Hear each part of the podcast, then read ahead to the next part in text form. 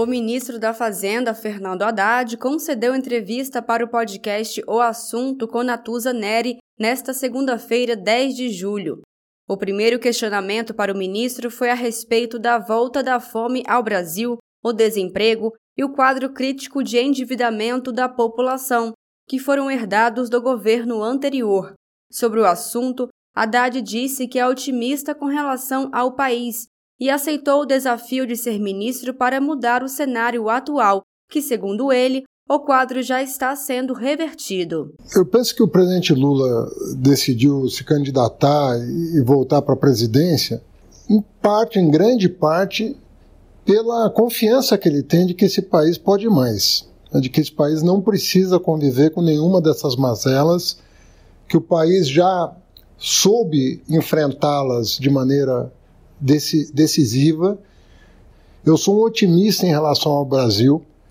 É, eu aceitei esse desafio porque eu sou um otimista em relação à, à economia brasileira e eu penso que nós temos tudo para reverter esse quadro. Eu penso que esse quadro já está sendo revertido e nós temos uma perspectiva de inaugurar um novo ciclo de desenvolvimento no Brasil. O desenvolvimento do país é para além de fazer o PIB crescer, ressaltou Haddad, mas para enfrentar os desafios sociais e ambientais do país para as próximas gerações. Com relação às futuras gerações, Natuza trouxe dados de que 11,5 milhões de jovens de 15 a 29 anos não estudam nem trabalham. É a chamada população nem-nem. Haddad destacou a necessidade de atenção no ensino médio, que é de responsabilidade dos governadores, e a importância de qualificar os jovens ainda no ensino médio, já que alguns não seguem para a universidade. Sem essa revolução no ensino médio, nós vamos ter ainda muito tempo de dificuldade pela frente. Agora, está à mão fazer. Nós temos aí vários instrumentos que estão à disposição. Infelizmente, nós perdemos os últimos anos a educação ficou em petição de miséria, né?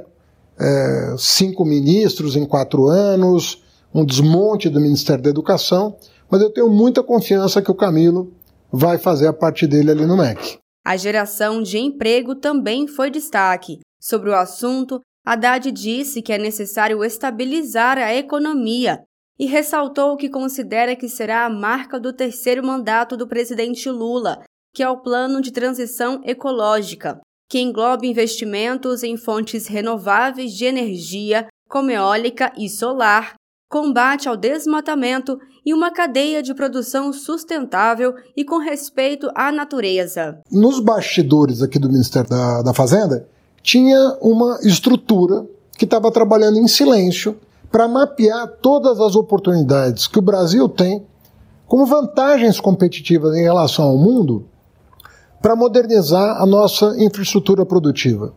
Então, isso vale para a infraestrutura, para a geração de energia limpa, para a atração de investimentos estrangeiros que querem produzir produtos verdes e transformar isso numa marca do Brasil, o combate ao desmatamento, eólica, solar, hidrogênio verde, biocombustíveis, tudo que você imaginar, marco regulatório da mineração.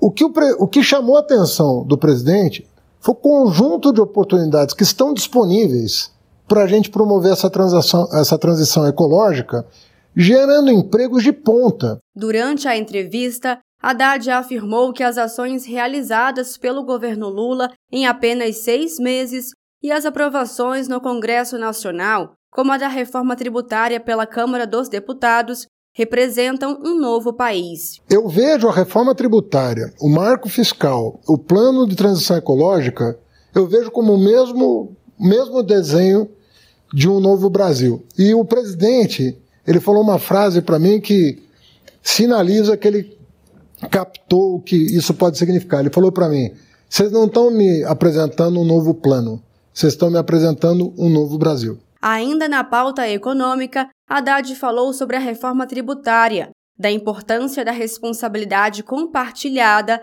entre poder executivo e legislativo e a criação de um ambiente saudável no Brasil para a atração de investimentos. Com relação à manutenção dos juros em 13,75%, Haddad pontuou indicadores econômicos, como a atividade econômica, arrecadação de impostos e mercado de capitais, para falar que a taxa de juros atual não condiz com a realidade do país. E quando você fala da manutenção da taxa de juros, é a manutenção do juro nominal, porque o juro real não para de subir.